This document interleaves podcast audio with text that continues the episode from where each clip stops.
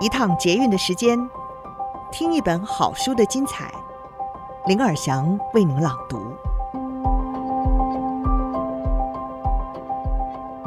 大家好，欢迎您再次的收听《天下好读》。今天在我们《天下好读》里，要跟各位分享一些劳资法的相关法律常识。今天的书斋是懂一点法律，劳资少纠纷，经营更轻松。厘清聘雇、薪资、工时到解雇等等管理问题，劳资不对立，也不吃亏。作者是陈业新，是台湾唯一同时具有法官、劳动局长、诉愿审议委员会主委、金控公司董事、公司治理委员会委员等等经验的律师。当他任职法官的时候，曾经为民间司改会评鉴为裁判品质及法庭态度优良的法官，并有成功申请大法官会议解释的记录，推动修正继承法制，解救许多无辜的背债儿。现在是职业律师，以劳动法为主要的职业领域，担任多家国内上市贵公司、外商、中小企业、人民团体。以及工会的法律顾问。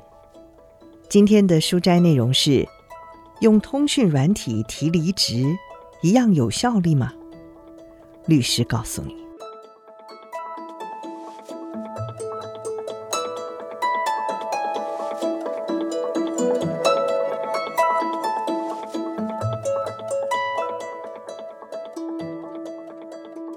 通讯软体也是白纸黑字。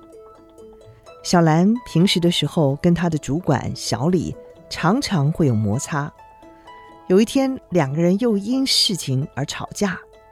小兰盛怒之下，在公司的赖群组内疯狂的抱怨，最后还标注小李，还搁下了狠话：“老娘不干了，做到今天为止。”群组有同事跳出来缓颊，但小兰不顾劝解，直说。我马上跑离职流程，这种工作不做也罢。小李见小兰辞意甚坚，便顺手推舟同意请辞，离职申请立刻生效，请他做到月底。三天之后，小兰却反悔了，表示自己当初说的是气话，但是公司表示他的离职申请已经算数。小兰眼见工作不保。便控告公司剥夺他的工作权，要求必须将他复职，而且在官司尘埃落定之前，还要支付他月薪。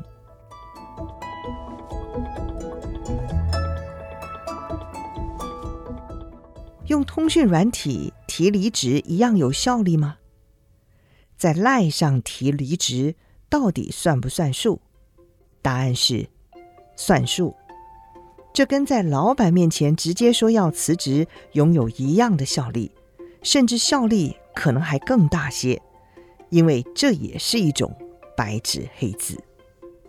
至于可不可以用气话为由收回，我认为恐怕不行。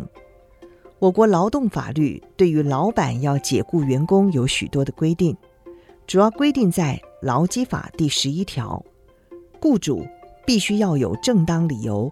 符合规定的条件才能够解雇员工，但是反过来，劳工拥有随时终止劳动契约的自由。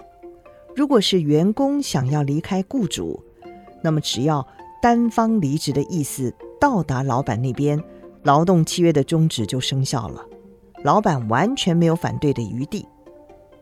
虽然说劳基法第十五条第二项准用第十六条第一项的规定。劳工终止不定期劳动契约时，依其任职年资，分别有十日、二十日、三十日之预告期。但这条法律并没有规定任何法则。不过，若员工造成雇主损失，雇主可循民法第两百二十七条、两百二十六条或者是一百八十四条规定来求偿。基本上，除非劳资双方有最低服务年限的约定，整部劳基法都完全没有限制劳工行使劳动契约终止权的规定，只要劳工片面有异，就可以开除老板。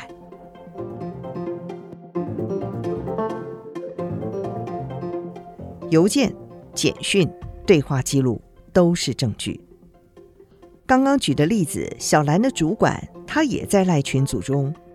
当小兰撂下了狠话，甚至还清楚地标注小李，表示自己马上跑离职流程，就已经清楚地表示想要终止劳动契约的意愿。因此，小李请小兰进行离职流程，在法律上也很合理。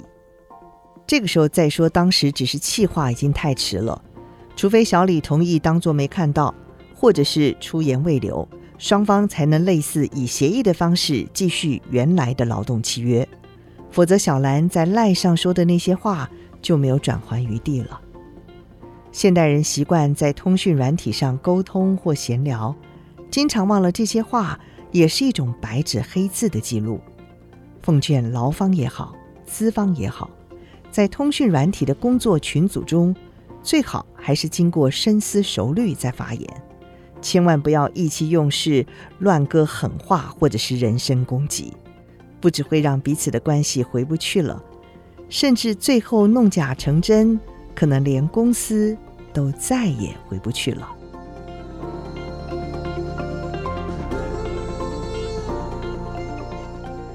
老板可以这样做：员工提离职的时候，经过沟通协商后，仍然执意离职。依年资协助于预告期间完成业务交接与离职流程。